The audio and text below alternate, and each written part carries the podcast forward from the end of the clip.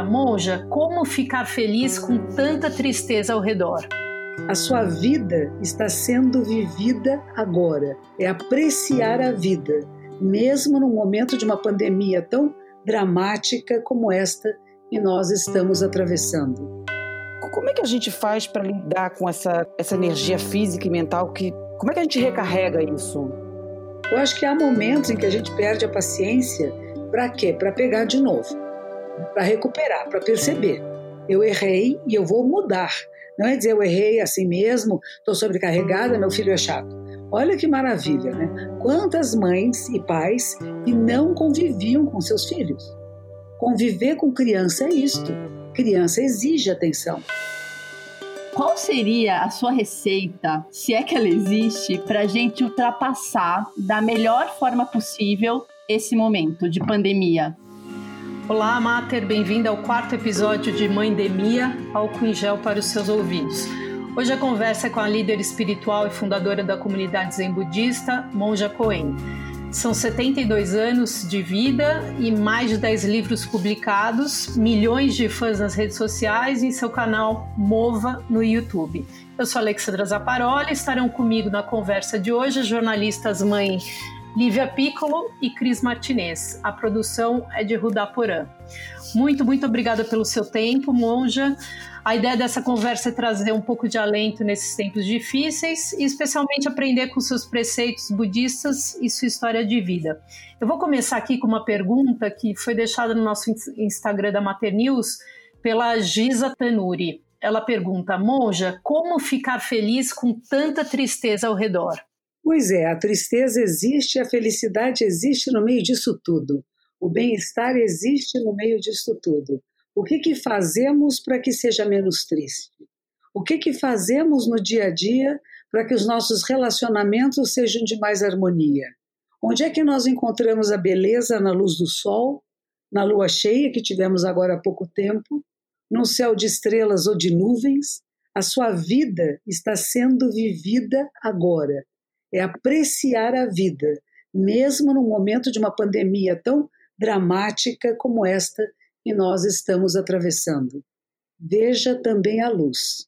Veja também que há coisas boas, pessoas extremamente solidárias, bondosas. Hoje fizeram uma rede de computadores para que os cientistas e as cientistas possam passar suas informações e encontrar rapidamente os meios de cura. Tem coisas lindas acontecendo no meio de toda essa tristeza. Então não veja só a tristeza.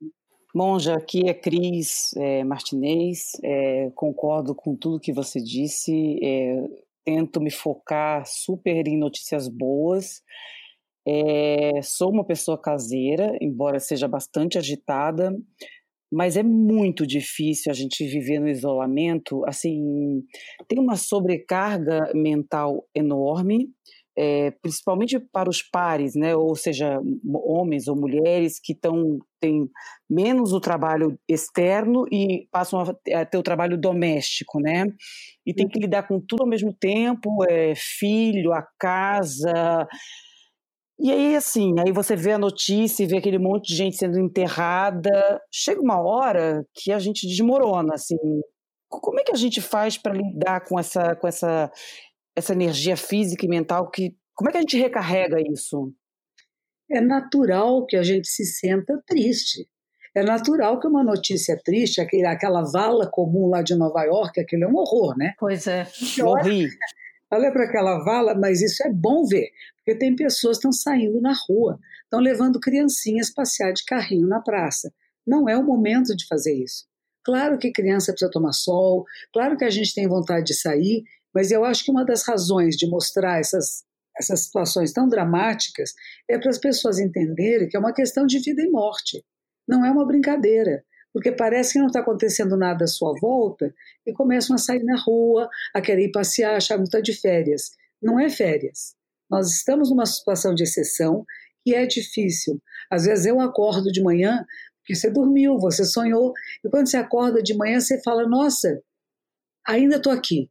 Isso ainda é verdade. Ainda estamos vivendo sob uma ameaça de uma, uma pequena proteína que pode ser letal para qualquer um de nós. Então é assustador e a gente fala, bom, não está em mim agora. E o que que eu posso fazer? Eu tenho uma amiga médica lá em Fortaleza e ela, como tem que ir muito para o hospital, ela carrega no carro um pacote de bolacha, um pacote de suquinho e sabão. E ela corta o sabão, ela o sabão corta em três pedaços. Cada vez que ela para num sinal luminoso e vê uma pessoa pobre pedindo, ela tem o que dar. Então é um pouco isso. O que, que nós temos para dar para minimizar dor e sofrimento para quem está na linha de frente? Nós estamos assistindo na televisão. É distante ainda. Tem pessoas que estão lá e estão sendo contaminadas. Então, o que, que podemos fazer para minimizar dor e sofrimento no mundo?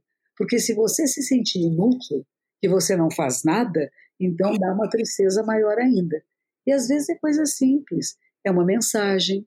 Eu faço muitas postagens dizendo às pessoas fiquem em casa, porque eu tenho alunos médicos estão falando comigo, por favor, monja, dê bronca neles, não é para sair de casa, porque a gente sabe o que está acontecendo nos hospitais. E o hospital não atende só a coronavírus, tem pessoas tendo infarto, pessoas que estão doentes, tem que fazer hemodiálise, tem uma porção de pacientes machucados, feridos, e precisam de hospital. E os leitos têm que estar disponíveis. Enquanto as pessoas estão passeando e contaminando umas às outras e ocupando todos os leitos hospitalares, é errado. Então, se tem tanto sofrimento e tanta dor, como é que eu faço a minha parte para que não aumente, que não seja pior do que já está? Bom, já que é Lívia falando, é, pegando um pouco esse gancho que a Cris trouxe, dessa sobrecarga que às vezes as, é, as mulheres sentem né, em casa, é, e escrevendo para a Mater News, muitas vezes eu converso com mães que se sentem culpadas ou se sentem mal de por conta dessa sobrecarga, às vezes é, gritarem com os filhos, enfim, é, é, serem violentas ou até sentirem-se muito mal consigo próprias, né? E aí eu fico pensando como é que a gente consegue ser gentil com a gente mesmo, né? Porque eu acho que isso me parece fundamental, ser gentil consigo própria para poder cuidar e ser gentil também das pessoas que estão em torno. E gentileza parece que desafiador encontrar nesse momento, assim. Como é que a gente faz? Eu acho que há momentos em que a gente perde a paciência para quê? Para pegar de novo para recuperar, para perceber. Eu errei e eu vou mudar. Não é dizer eu errei assim mesmo, estou sobrecarregada, meu filho é chato. Olha que maravilha, né? Quantas mães e pais que não conviviam com seus filhos. Conviver com criança é isto. Criança exige atenção. E por que, que você não quer dar atenção para o filho dele? Saiba lidar com seu filho, é seu filho. Você pode cuidar com a sua filha, seu filho. Chega perto de você, vem cá com a mamãe me dá um abraço. O que, que nós vamos fazer hoje? E cria uma tarefa. Cria alguma coisa para essa criança fazer enquanto você vai fazer o seu home office. Mas se uma criança atrapalha, não atrapalha. A criança não atrapalha o que você está fazendo. Ela interrompe. E às vezes a interrupção é boa, porque você vai ler de novo o que você fez, vai olhar de novo o seu trabalho e talvez com olhos novos você até melhore o que você estava fazendo. Isso é uma recomendação que eu dou sempre para todo mundo, em qualquer lugar. Não é só nesta situação de exceção que nós estamos agora. Se alguém se aproxima, toca o telefone, não é você já ah, não quero atender, que chato, vai me atrapalhar. Nada atrapalha você e a sua vida. Perceba isto. Nós temos no nosso cérebro, é como um computador de última geração, capaz de processar 10 milhões de informações ao mesmo tempo. E por que, que você quer limitar isso? A criança chega, a criança precisa de atenção, a criança se machucou, a criança está triste, a criança está aflita, e a sua criança interior também está assim. Põe a sua criança interior para brincar junto. Não fique só querendo ser a mãe que, que governa, que define. E se não der para fazer o trabalho agora, vai fazer à noite quando a criança dormir. Então você não é obrigado a trabalhar em casa nos mesmos horários que trabalhava no escritório criança dorme, às vezes dorme depois do almoço, às vezes dorme mais cedo à noite, e esse é o horário que você vai usar para fazer as suas tarefas. E fora disso, aprecie. Daqui a pouco você vai voltar a trabalhar fora. Daqui a pouco a sua criança vai ficar o tempo todo na escola, na creche. Daqui a pouco a sua criança não vai mais querer ficar com você. Ela vai encontrar seus amigos, ela não vai querer nem saber da mãe. Aproveite esses momentos, é precioso. O universo está nos dando um presente de ficar em casa, de poder curtir os filhos. E isso é mais importante de qualquer outra tarefa que você tenha a fazer. Porque este ser humano, se você rejeita, se você expulsa, se você é grosseira, vai ficar muito magoado.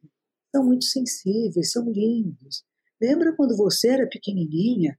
Lembre-se disso. A necessidade de atenção, de afeto, numa situação como esta. Agora, tem crianças que você tem que dar limite. E às vezes, quando você dá o limite, não é que você perdeu a paciência, não. Você pode até falar bravo. Você pode dizer, agora vai ficar quieta naquele canto. Mas você não está com raiva da criança, você está plena de amor, porque ela está passando do limite. E não podemos deixar a criança mandar na casa. Quem manda na casa não é a criança. Nós temos uma, um gerenciamento compartilhado. Ela não é a primeira pessoa da casa com a coisa mais importante. Ela é um dos seres que habitam esse espaço e que vai aprender também que tem o seu espaço, tem o espaço da mãe, tem o espaço do pai, e nós temos que respeitar a todos nós. E o exemplo que a mãe dá em respeito ao seu marido, ao seu companheiro, à sua companheira, enfim, com quem mora junto, vai ser o exemplo que a criança vai ter a seguir. Não é o que nós falamos, é o que fazemos. Eu sugiro às mães, de vez em quando, sentar em silêncio, fazer zazen. Zá quer dizer sentar e zen meditação.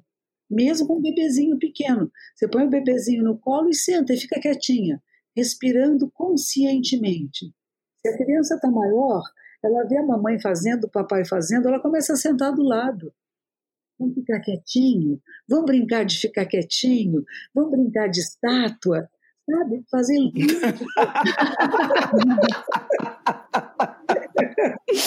Ô, monja, é. desculpa uma interrupção, porque foi inevitável a minha sinceridade de todas nós.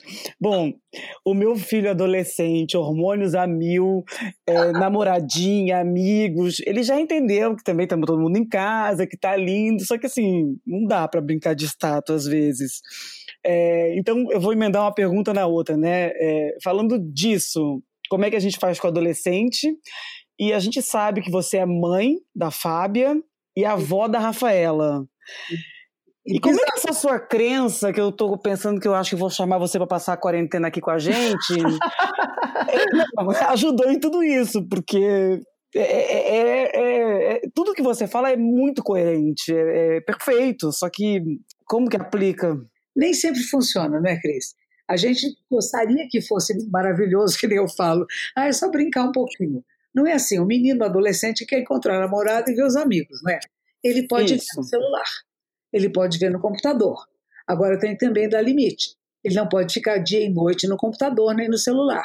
Então nós vamos aprender a compartilhar a vida. E o que você, se você trabalhasse fora, por exemplo, ele ia fazer o que ele desse na telha e você não ia estar vendo. E você ia achar que estava tudo bem, porque afinal você não viu o que ele estava fazendo. Claro. Agora você está compartilhando das das energias de um adolescente que você já foi. Então, em vez de dizer ele, adolescente, é um problema, fala assim: nossa, como que eu era como adolescente? Como eram minhas amigas, meus amigos?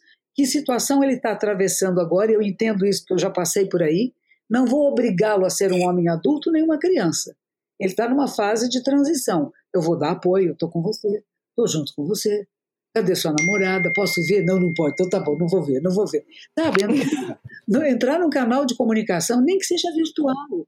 Eu falo para os pais: você não consegue falar diretamente com seu filho? Manda mensagem no celular. Fala a linguagem que ele está falando agora. Você veja, todos nós estamos numa linguagem virtual agora não é? A gente reclamava muito, tem que falar, tem que desligar o celular. Hoje a gente fala que benção que tem celular, que tem computador, senão nós íamos estar fechados em nós mesmos, né? E podia ser uma coisa muito boa também.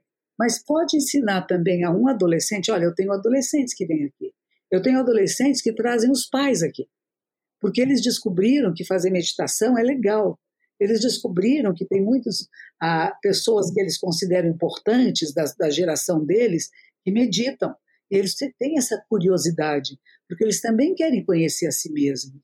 Nós, quando tínhamos 10, 11, 12, 15, 16 anos, nós tínhamos essa: o que sou eu? Nossa, que energia é essa no meu corpo? O que é está acontecendo aqui? E você dizer: senta e observa. É lindo, é maravilhoso, não tem nada para jogar fora. Não tem nada que você tem que ser diferente do que você é. Você está atravessando uma fase belíssima. Aprecie, aprecie suas diferenças de humor, a raiva de estar em casa, a raiva da mãe, do pai, de todo mundo, porque eu queria estar com a minha namorada, com os meus amigos.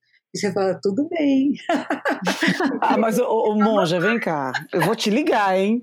Porque assim, daí na hora que o cara tá lá vendo. Mamãe, vamos ver Sex Education, aquele monte de adolescente trepando loucamente, eu falo, claro, meu filho, também passei por isso, tá lindo. Aí, olha, e aí eu falo, vamos, vamos, vamos. Sei lá, e quando ele fica puto e ele fica. É. É, vamos meditar. Eu não, não consigo não, trazer não, ele para mim, entendeu? Não, não. Você não vai meditar. Na hora que ele está bravo, você fala: Olha como você está bravo, que legal. Veja a energia que rola no seu corpo. Como é que está a sua respiração agora? Ah, eu dei um pano para ele passar e limpar o banheiro. Então, é isso aí. Aprecie o que você está sentindo, não negue o que está sentindo. Não é dizer você está tá nervoso, tem que ficar calminho. Não tem que ficar calmo. Observa o que é estar nervoso. Observa essa energia sexual que está em você e que você não está podendo fazer sexo agora, por exemplo. Né? Então, o que, que acontece? Como é que fica todo o seu metabolismo? Observe, conheça você. Porque conhecendo a si mesmo, você pode fazer o que quiser no mundo. Você tem, o mundo está aberto para você. Quem não conhece é manipulado, é prisioneiro dos seus próprios instintos. Então é um momento de crescimento bonito. Não é julgar, não é reprimir, é, é reconhecer. Que ele reconheça o que está acontecendo comigo. Nossa, como isso é forte, não é? É dizer assim, depois dos 25 anos começa a baixar.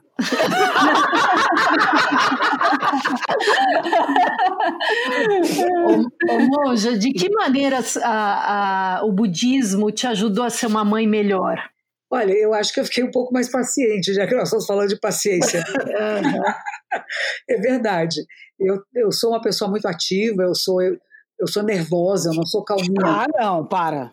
E aí, o, o, fato de começar a meditar, quando eu comecei a meditar, por exemplo, eu ia ficar sentada tal, eles falavam assim: se sua mente for muito ah, ligada, você vai contar de 1 a 10. Mas cada vez que você expirar, você imagina o número 1. Depois, a segunda vez, o número 2, e até chegar no 10. Eu não passava do 3, porque um pensava o número 1, um, algarismo arábico, romano, sei lá. Depois o 2, dois patinhos na lagoa. No 3 eu já tinha pensado o universo inteiro. eu estou me identificando muito. Aí eu resolvi que eu, eu resolvi que eu queria fazer isso e não era fácil. E por não ser fácil, era instigante. Eu punha, às vezes, em casa, sozinha, eu punha um reloginho na minha frente e falei, você está cinco minutos. No terceiro minuto eu achava o tempo não passa, que coisa horrorosa, está doendo a minha perna, está chato. Eu falei, não, vou ficar até os cinco. E depois você vai acostumando, nós não temos o hábito de parar. Não Agora temos... você está no 1049, né? É, pois então. a gente não tem o hábito de olhar em profundidade para a gente mesmo, né? A gente está sempre em interação. E quando está pensando, nem percebe que está pensando. E a diferença para meditar é isso: você põe uma postura que seja confortável e fica sentada. E nesse sentado fica respirando conscientemente. Ao inspirar, percebe que a caixa torácica se expande em todas as direções. E ao expirar, que ela se contrai. Esta respiração consciente, ela nos coloca num eixo de equilíbrio. É uma coisa muito simples, as pessoas não acreditam, mas é uma chavezinha de ouro. Por exemplo, está brava, está irritado, o filho te irritou, a energia de raiva dele passou para você e você já começa a mexer nas coisas brava, observa e fala: Nossa, peguei isso aí, contaminou, contaminou a raiva dele em mim, agora bom, eu respiro. E aí você centraliza de novo e fala: Puxa, ele está nervoso e como isso é contagiante, eu agora vou entrar no meu eixo de equilíbrio para poder lidar com essa situação com sabedoria. Não apenas entrar no jogo de briga, eu também brigo, eu te controlo, eu que mando em você. Não tem ninguém mandando em você. Tem um conviver juntos. E às vezes o nosso exemplo é mais importante do que aquilo que a gente fala. Mas esse exemplo tem que vir de você encontrar esse ponto de equilíbrio, né? E a respiração consciente faz isso. Porque cada vez que a gente sai da nossa tranquilidade, a nossa respiração muda. Ela fica superficial, ela fica pulmonar e rápida. E você não adianta dizer, eu vou controlar meus pensamentos. Não, eu vou controlar minha respiração. É o que eu posso fazer agora. Eu vou procurar fazer ela mais profunda, mais lenta, e aí quando eu me acalmar, eu vou resolver a questão. E não no momento que uma pessoa vem e me ofende, eu vou resolver agora, assim, na briga, no grito, não dá certo, porque só vai aumentar o desagravo. Por isso que é importante a gente poder perceber as nossas mudanças de humor. Aliás, é uma coisa interessante, eu não sei se vocês viram isso. Há poucos dias atrás, o governador do, de Nova York, ele falou uma palavra que eu não conhecia, que chama cabin fever, a febre da cabine, ou a, fe, a cabine febril, que quando as pessoas ficam isoladas, e nos Estados Unidos ficam muito por causa da neve, épocas de inverno, às vezes passam o inverno todo fechados dentro de casa, começam a brigar. E começa a ter mudanças de humor, mudanças muito rápidas de humor. E às vezes as pessoas começam até a falar coisas sem sentido, perde as conexões neurais de, das referências, e que isso é natural. Isto pode acontecer com qualquer um de nós. Teve uma amiga minha que disse assim: Monja, você já começou a falar com o ventilador? Geladeira, Muito bom. Pensando com a gente mesmo, né? Monja, é, o Rudá, que está é, apoiando a gente aqui na gravação né, do podcast, ele estava me explicando, antes da gente começar, um pouco os conceitos do Dharma e do Sangha. Não sei se eu pronunciei certo, me corrige se eu, se eu falei errado. E eles me pareceram, assim, bem interessantes para o momento atual. É, você pode falar um pouco mais é, sobre esses dois conceitos? Então, a gente fala que no budismo tem Buda, Dharma e Sangha. Buda significa o ser iluminado, aquele, aquela que acorda, que desperta, que vive sabedoria. Né? Então, isso é Buda. Um ser humano que tem uma capacidade, uma visão mais profunda e mais clara da realidade e que atua e se manifesta nessa realidade com sabedoria. Então, esse é Buda. O segundo é o Dharma. Dharma, com letra maiúscula, significa a lei verdadeira. E se refere aqui o Dharma de Buda aos ensinamentos de Buda. A gente lembrando que tivemos um Buda histórico que viveu na Índia há 2.600 anos atrás. E ele deixou muitos ensinamentos. Então, ouvir esses ensinamentos, entender e praticar, é seguir o Dharma. E a Sangha é a comunidade. Você não vive sozinha, não vive sozinho. Nós vivemos em grupo, em comunidade, e temos que aprender a fazer harmonia. Harmonia nos relacionamentos. Não é fácil. Quando eu fui ao mosteiro, quando eu fui para o Japão, e eu cheguei no mosteiro, a minha superiora disse assim para mim: Você pensa que aqui são todos seres iluminados, perfeitos, não somos. Somos seres humanos. E a prática é como se pusesse pedrinhas com pontinhas dentro de uma jarra e você fecha a jarra bem fechada e sacode. E uma ponta vai bater na outra e vai machucar. Mas quem ficar redonda primeiro não fere nem é ferido. Isto é a vida da sanga. Não significa que não tem atritos, é como família. Não significa que não tenha atritos, que não tenha dificuldades, mas esse bater uma ponta na outra, quem já ficou redondinho não vai ser ferido nem vai ferir, porque vai falar: olha lá, está passando por aquela fase, porque a gente estava falando do menino adolescente, da menina adolescente, né? Ou mesmo na infância, tem crianças que são muito birrentas, né? E a gente aí vai perceber, nossa, por que, que eu deixei minha filha, meu filho se desenvolver nesse birro que deita no chão, bate pezinho, né? Tudo isso pode acontecer. Aí a gente fala, que modelo eu dei? Eu fui deixando isso acontecer. Eu criei um reizinho, uma rainha, né? Então, Buda, Dharma e Sangha são chamadas três joias, três tesouros, três preciosidades. Sangha seriam as pessoas que seguem o Dharma de Buda, então que vivem de acordo com os ensinamentos de Buda. E como disse a minha superiora, não é porque virou monge, não é porque está no mosteiro, não é porque é um praticante muito assíduo, e já é um ser perfeito. Nós somos seres humanos e temos inúmeras falhas. E quando a gente percebe, a gente pode corrigir o erro. Não repetir, corrigir. O professor Cortella, eu escrevi um livro com ele também, foi muito gostoso. Ele, no escritório dele, tem uma placa que diz assim: aqui só aceitamos erros inéditos.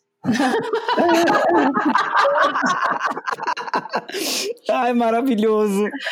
Ô, ô, Monja, a sua história de vida é sensacional sob diversos aspectos, especialmente pela sua capacidade de se transformar. conta um pouco para quem só conhece sua trajetória pós-budismo, o que que essa, o que, que nessa sua transformação, o que que é, daria para passar para nós de ensinamento? Olha, eu acho que eu comecei a me questionar muito cedo sobre vida, morte, sentido da vida, Deus, onde é que está. A Igreja Católica foi criada em, em, em templos, uh, colégios de freiras, né? Então tudo isso vai me questionando muito. Minha mãe era uma poetisa e ela, escreve, ela declamava, dava aulas de declamação e ela falava muitas poesias que eram mais filosóficas, existenciais. Então aquilo vai mexendo comigo, né? E eu vou começando a questionar o que é isso, onde está, como está. E essa questão vai com 13 anos, eu digo, eu não vou mais à missa, não entendo o que é missa, não faz sentido para mim. Mas tinha uma pergunta que não calava: o que é Deus? Minha mãe era uma mulher inteligente, que eu respeitava, amava muito, e ela acreditava em Deus. Eu falei, mas o que é isso que ela acredita? Fizemos viagens, a gente foi para a Itália, lá no Vaticano, tinha aquela, aquele desenho de Michelangelo, né, que é Deus, é um homem forte, barbudo, saradão, né? Um... Saradão é outro saradão, que é só músculo aquilo, né? Barriguinha de tanquinho, tudo, e dá um dedinho assim para o outro, né? Eu falei, não é possível, isso para mim não, não cabe na minha cabeça que Deus seja um homem idoso, barbudo, né? E, e tudo isso vai mexendo com aqueles conceitos que ensinam criança dessa maneira, né? Você vai ficando mais adulta, vai pensando o que é. Arranjei um emprego no Jornal da Tarde. E lá no Jornal da Tarde eu era repórter da Geral. O que, que acontece ser repórter da Geral? Quer dizer, eu não sabia qual era a pauta no dia seguinte. Eu chegava lá, me diziam: hoje você vai entrevistar tal pessoa, vai fazer isso, vai fazer aquilo. E a minha visão da realidade também teve uma expansão muito grande porque eu vivia de acordo com os valores de uma família, de um bairro, de uma escola. E de repente isso se abre para a cidade de São Paulo, do Brasil. Quantas cidades existem dentro dessa mesma cidade, né? Uhum. Quantos grupos diferentes e somos todos seres humanos. Isso foi a primeira descoberta minha, é muito importante, que temos sentimentos muito semelhantes. Todos queremos ser acolhidos, ser reconhecidos. A rainha Elizabeth veio aqui, com... tinha ciúmes do príncipe, que era paquerador, ela ficava do lado dele. Eu falei, nossa, é tudo gente, é tudo ser humano, não é? E isso começa a me dar um questionamento. Eu tinha 19, 20 anos, um questionamento de o que eu posso fazer se eu vejo uma sociedade tão dividida entre pessoas com excesso, jogando coisas fora, e outros com tanta falta, como a senhora na, na, na, comunidade carente que fazia o feijão na latinha lá de leite em pó, por causa só da latinha, nem panela tinha um fogareiro. Falei, nossa, o que, que é isso? Né? A coisa está errada aqui. E nessa época eu vou ter colegas de redação que estão saindo, estão indo para a clandestinidade, tivemos um governo militar, muita gente a favor, muita gente contra, enfim. Eu vivi uma época muito tumultuada, de muitas manifestações na rua, que eu ia como repórter, e tudo aquilo vai mexendo conosco, né? E até que finalmente eu descobri, me pediram uma matéria de sociedades alternativas. Olha, isso tem mais de 50 anos. E essa sociedade alternativa na Califórnia era zen budista. E eles, eles já cultivavam orgânicos sem agrotóxicos, faziam trocas sem se preocupar muito de ficar rico, dinheiro, eh, PIBs, nada disso importava. Eu falei, quem são essas pessoas? Os Beatles meditavam. Então eu comecei a ver pessoas que eu admirava. Eu tinha um outro grupo que eu gostava, chamava Yes, o Pink Floyd, era música, né? Mas eles tinham líricos, poemas maravilhosos existenciais. E é nessa linha que o meu pensamento foi indo e procurando, até que eu encontrei o Zen. E quando eu cheguei no Zen, que eu fui fazer Zazen, eu fui fazer uma, uma, uma, semana de retiro, eu fiz primeiro mais curtos, mas quando eu fiz uma semana de retiro, olhando para uma parede, e eu olhando para mim, para minha vida, para o meu passado, para o meu presente, para o meu futuro, olhando, ouvindo os sons dos pássaros, vendo o amanhecer e o anoitecer, sentada em meditação, teve uma mudança incrível em mim. Eu falei, nossa, não existe nada mais precioso do que isso. É como se eu tivesse desvendado todos os portais. E, de repente, eu percebi que não é mudanças de partido político, mudanças de pensamentos de economia, de administração, que vão ser a transformação do mundo. Cada um de nós precisa despertar. Cada um de nós que acorda, que desperta, é um elemento, é um átomo de transformação do mundo. E recentemente eu li o livro do Harari, ele vai falar 21 lições para o século XXI, E ele, no meio do livro, é um historiador lá de Israel, né? no meio do livro, descobre a meditação. E o que, que ele vai dizer? Que ele acredita que a meditação vai ser a grande transformação da humanidade. Eu acredito nisso. Cada um de nós que acorda, que desperta, que percebe, o vírus está aí nos dizendo. Estamos todos interligados, interconectados. Não tem ninguém separado. Não tem ninguém melhor ou pior, é, são seres humanos com fragilidades e com forças, com vocações e fazendo às vezes coisas que não somos vocacionados, sofrendo, rindo, cantando, bravos, querendo melhorar, querendo criar uma situação mais amorosa para nossos filhos, netos. Eu tenho dois bisnetos. Minha neta tem dois filhinhos, um vai fazer seis anos, outro vai fazer dois. Então eu fico pensando, eu não vou vê-los adultos, provavelmente com 30, 40 anos, talvez eu veja eles com 20 e poucos anos, mas, mesmo assim, eu queria deixar o mundo melhor, um mundo mais harmonioso, um mundo mais respeitoso. E eu acredito firmemente que esse autoconhecimento que já falava o velho amigo Sócrates, né? O autoconhecimento é o portal de transformação da realidade, do mundo social, político, econômico, não é individual. Não tem indivíduo separado. É impossível nos separar, é uma fantasia da mente humana. A gente chama isso de delusão. Ilusão é o que o mágico faz, né? Ele tira da cartola um coelhinho, você fala, nossa, eu não vi como é que ele tirou o coelho. A delusão é acreditar que do nada ele tirou um coelho. E às vezes a gente pensa, eu sou diferente, eu sou separado, não comigo, não é assim. Você é ser humano. Existem práticas que são de 2 mil, 3 mil, 4 mil, 5 mil anos atrás. Elas funcionam, mas a gente tem que ter prática na vida. E a gente fala que prática é iluminação. A prática não vira você outra coisa, vira você ser quem você é. Ô monja, preciso, preciso de uma ajuda sua aqui. Eu não sou, eu, eu, eu, Cris, né? Porque não vamos falar dos outros, porque eu não sei, né? Então, eu, eu, eu realmente sou uma pessoa que sou o que eu sou. É, quando você falou assim que você é uma pessoa nervosa, eu falei, agora eu vou me mudar para casa dela agora. Que como, né? né? Sou bem agitada, bem imediatista, mas eu também sou uma pessoa muito generosa. Eu ajudo as pessoas sem ficar fazendo propaganda de que ajudei aqui e ali, acho que você não tem que fazer isso. Mas assim, eu tenho uma impaciência que eu não sei quando é que eu vou catar isso, que assim, eu não consigo. Você falou, ah, eu vou voltar, vou meditar e separava no 3, eu paro no 1, né? Ah, é. tocou Pink Floyd, o Beatles, a porra toda, a banda, não sei o quê, eu já tô, tá, e aí, o samba toca que horas? Como é que a gente, assim, tem uma... Não, é, é, é verdade, assim, eu, eu, não tenho, eu já tô pensando, eu falei, ah, vamos multiplicar, como é que a gente, sério, de verdade, assim, como é que tem jeito? Como, qual, qual seria o passo 01 para dummies? Cris, você vai ficar um segundo pensando na parede cinza, sei lá. Você não vai ficar pensando na parede cinza.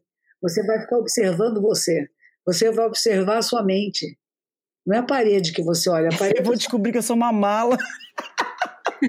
a parede é só o simbólico de você não ficar colocando imagens na frente, não ficar se distraindo com outras coisas, né?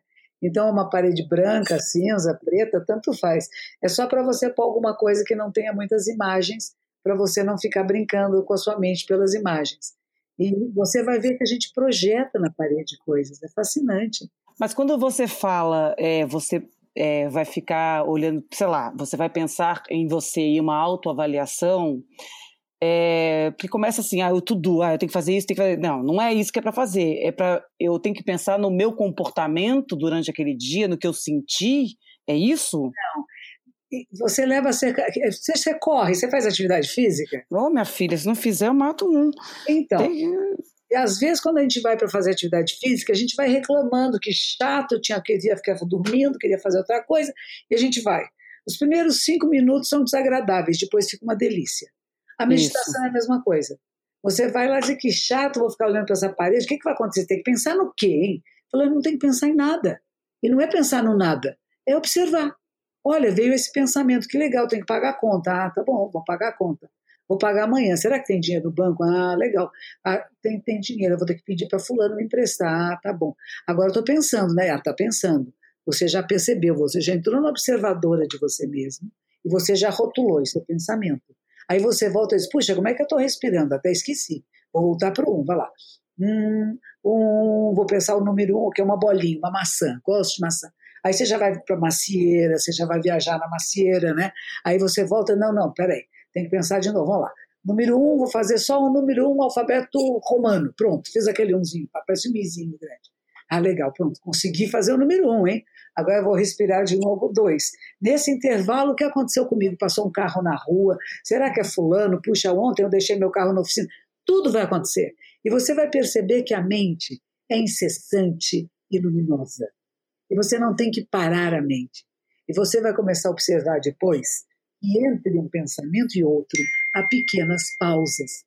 Como há pausas quando a gente fala, como há pausa no texto, tem vírgula, tem ponto e vírgula, tem ponto, tem exclamação e tem parágrafo.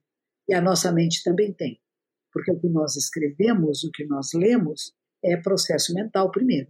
Esse nosso processo mental tem pausas, intervalos. Fecha um capítulo, deixa uma página em branco, vai para o capítulo seguinte. E tudo isso está acontecendo dentro de nós, mas não estamos acostumadas a observar a pausa. Nós só observamos o movimento. É como numa sala. Em vez de você observar a sala como um todo, você observa só, por exemplo, agora eu estou na frente do computador, ele é a coisa mais importante porque é onde nós estamos nos comunicando. Então ele é meu foco de atenção. Mas isso não faz que eu não perceba que em cima da minha cama tem duas cadelinhas dormindo. Por exemplo, elas não são meu foco de atenção agora, mas elas existem aqui. Tem quadro na parede, tem um raio de sol entrando pela janela. Tudo isso está acontecendo e eu estou percebendo tudo isso. Mas eu não estou falando raio de sol na parede, quadro na parede. Tudo isso acontece, a mente é assim. Inúmeras conexões neurais acontecem cada segundo. E se a gente for só olhar para elas, a gente fica na parte muito superficial da consciência, dessa consciência que é gerenciadora, que ela gerencia tudo que entra pelos órgãos dos sentidos. Mas existem outras consciências. É aí que a gente vai penetrando, mas é pouco a pouco. Não é a primeira vez que senta e fala, ah, puxa, que legal, cheguei, entrei, entrei lá no Samadhi, fiquei em conexão com tudo que existe. Fica, o que você não percebia antes, que você sempre esteve em conexão com tudo que existe. Mas você precisou parar um pouquinho das suas atividades, parar um pouquinho essa fala interna. Uma analogia que eu gosto é como entrar no mar. Você na beira da praia tem muitas marolas, por exemplo, né? E às vezes pessoas acham que a mente é só isso, aquelas marolinhas, está pensando. Não, tem uma infinidade, é imensa, tem profundidades incríveis, abissais. Tem lugares que nem a luz entra. Isso é a nossa mente. Mas a gente fica na beirinha da praia dizendo que eu penso muito, que é muito, muito agitado, é muito agitado, aí começa a entrar. Entra nesse pensamento, mas atravessa. Isso eu digo, não pensa o pensamento, atravessa. Isso é um pensamento, isso é uma sensação, isso é uma é, memória. É, perfeito. Isso é uma é, Eu prometo que vou tentar. eu prometo. Eu vou quando eu chegar no número 10, Volta para o 1. Te... ah, eu achei que eu queria te dar, te comunicar. Pô, cheguei no 10. Pode, pode, pode comunicar. Mas aí você veja que é interessante, porque aí você não precisa mais contar. Porque você conseguiu o foco que você queria para penetrar a essência de si mesma. Boa. Monja, é, daria para a gente ficar conversando um tempão aqui, né? Porque é muito, muito inspirador, assim, falar sobre a mente, sobre como esse momento realmente está sendo um convite para essa pausa, né? Que você estava falando. Acho que quando a gente encara esse momento como um convite para essa pausa, a gente muda a perspectiva, né? Então, para a gente finalizar, é, qual seria a sua receita, se é que ela existe, para a gente ultrapassar da melhor forma possível esse momento de pandemia? Eu acho que a gente não tem que ultrapassar, a gente tem que viver. Como é que eu uhum. vivo esse momento? Não é querendo que acabe, não é pensando quando for chegar lá. É neste momento, é cada dia, é cada instante que você tem que apreciar a sua vida. Você está viva agora. Você está sentindo raiva, tristeza, amor, alegria. Isso é vida, vida é movimento. Se ficar tudo retinho assim, é que você morreu, filha. Então aprecie a vida como está agora. Não é querendo que acabe. Ah, quando acabar eu vou fazer isso. Eu nem sei quando vai acabar. O Trump está falando em 90 dias. Outros estão dizendo que aqui no Brasil, antes de setembro, ninguém sai de casa. Se a gente fosse realmente não sair, só sair quando o vírus passasse. Mas não interessa quanto tempo tem. Interessa este momento que você está inteira, viva nele, projetando o que você vai fazer no futuro, sim, mas quando chegar lá, sem ansiedade, sem desespero, eu quero passar correndo, não queira passar correndo na sua vida. Aprecie cada detalhe, cada pedaço. Tem doce, tem amargo, tem todos os sabores. E esse é um pedaço difícil, mas que é comum a todos nós, como humanidade. E todos temos que saborear essa pandemia. Não é bonito, não é gostoso, mas tem de repente um melzinho aí no meio. Uma criança que vem dar um abraço, um carinho de estar pertinho, aquela coisa que a gente nunca podia fazer, que era passar todos os dias juntinho. A gente reclama, acha ruim, mas no fundo, olha que gostoso. Que bom poder ficar em casa, arrumar casa, cuidar das suas coisas. E vocês vão ver, quando isso acabar, você vai dizer: que pena, passou tão depressa. Estava tão bom ficar em casa com a minha família, com as pessoas que eu gosto, fazendo essas coisinhas simples de fazer comida, ter que correr para trabalhar, mal dava tempo. E você fala, poxa, eu nem percebi, porque eu só queria que acabasse. Então, em vez de querer só que acabe, aprecia. A sua vida está onde você está. E a nossa vida agora está na pandemia. Demais, demais. Bom, fazia tempo que a gente não tinha uma conversa tão bacana, inspiradora. Tenho certeza que eu falo pelas minhas colegas. E quem quiser acompanhar, continuar acompanhando a Monja, no dia 13 começa a Semana Zazen, né, Monja? É só, é só se inscrever no semanazazen.com.br. Eu vi que já tinha mais de 40 mil inscritos, é isso?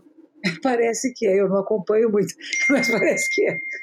Por isso está todo mundo querendo fazer Zazen. Está na hora. Está uhum. Na hora da gente aproveitar esse tempo para esse autoconhecimento, para essa transcendência do próprio eu, para saber que estamos todos nesse barco. Como diz o Leonardo Boff, é a nossa casa comum, né? o planeta Terra. E nós temos que cuidar. Cuidar não só dos pequenininhos que estão perto de nós, mas de todos que estão à nossa volta. E a nossa atitude é o que muda o mundo. Nossa imunidade fica melhor quando a gente fica mais tranquila, quando a gente respira em profundidade. É interessante isso, então eu convido quem quiser fazer uma semana de zazen, experimentar essa prática todos os dias um pouquinho, cada dia tem uma sugestão, perceba como você fala, como você anda, como você toma banho, como você põe a mesa, como você trata os alimentos, como você trata você, e aos poucos, quando a gente observa, a gente pode ir mudando o que a gente acha que precisa mudar. As Mas crianças conseguem fazer junto ou é mais para adulto, Monja? Eu acho que consegue, experimente. Uhum. Eu gravei, já faz, acho que foi o ano passado, e eu acho que criança pode fazer tudo junto. Criança nunca é obstáculo. Agora, o tempo de criança é diferente, a energia vital é outra. Então, uhum. se uma criança senta um minuto do seu lado, está ótimo. Não precisa dizer, não, você tem que ficar cinco com a mamãe, tem que ficar nada. Fez um minuto, tá bom, tchau, vai lá. Depois. É. para criança, sabe o que é legal fazer? Por exemplo, beber água. Você dá uma fala para criança, eu não ver onde é que está a aguinha. Então, dá água, a aguinha está descendo, está na garganta, está aqui. Isso aqui chama esôfago, tem um tubinho aqui, ó lá, está chegando no estômago. Então, ela vai ficando presente no que está fazendo e fazer disso divertido. Chegar e dizer assim: vamos ver quem ouve passarinho hoje. Quantos passarinhos você ouviu agora? O passarinho estava da direita ou da esquerda? Estava para cá ou estava para lá? E você brinca com isso, com a presença pura, de ouvir, de sentir. Está quente ou está frio? Eu vou tocar você. Aonde que eu toquei? Foi na perninha foi nas costinhas? Entendeu? A presença. Trazer a presença para o corpo e a mente estão juntos, não estão separados. Obrigada, Monja. Tudo de melhor, que você continue nos iluminando. Eu espero que quem esteja ouvindo tenha gostado dessa entrevista. A gente amou fazer. Então, queria muito, muito agradecê-la pelo seu tempo. E agradeço a vocês todas, lindas mamães. Muito obrigada. Muito obrigada, viu, Monja? Também quero agradecer. É, imagino que muitas pessoas estejam te procurando nesse momento, então é muito legal ter um pouquinho aqui das suas palavras. Muito obrigada. Obrigada a vocês e o nosso menino aqui, Rudá. É, nosso menino, ele é o nosso, ele é o nosso Buda. Monja, eu acabei de decidir que eu vou passar o resto da quarentena na sua casa, depois você passa o endereço. É, e, não, e tá tudo certo. Vamos lá brincar de passarinho. Vou adorar, gente. Eu vou voltar a pessoa zen, que vai ser lindo, chocar o mundo. Adorei, adorei mesmo. E para nossa comunidade de ouvintes, até o próximo episódio de Mãe Demia, álcool em gel para os seus ouvidos.